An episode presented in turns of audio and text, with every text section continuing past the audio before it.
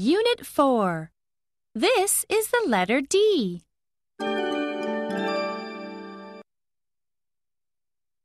One.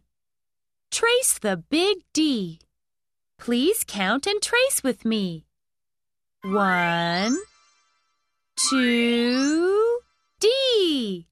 A big D. D is for dog.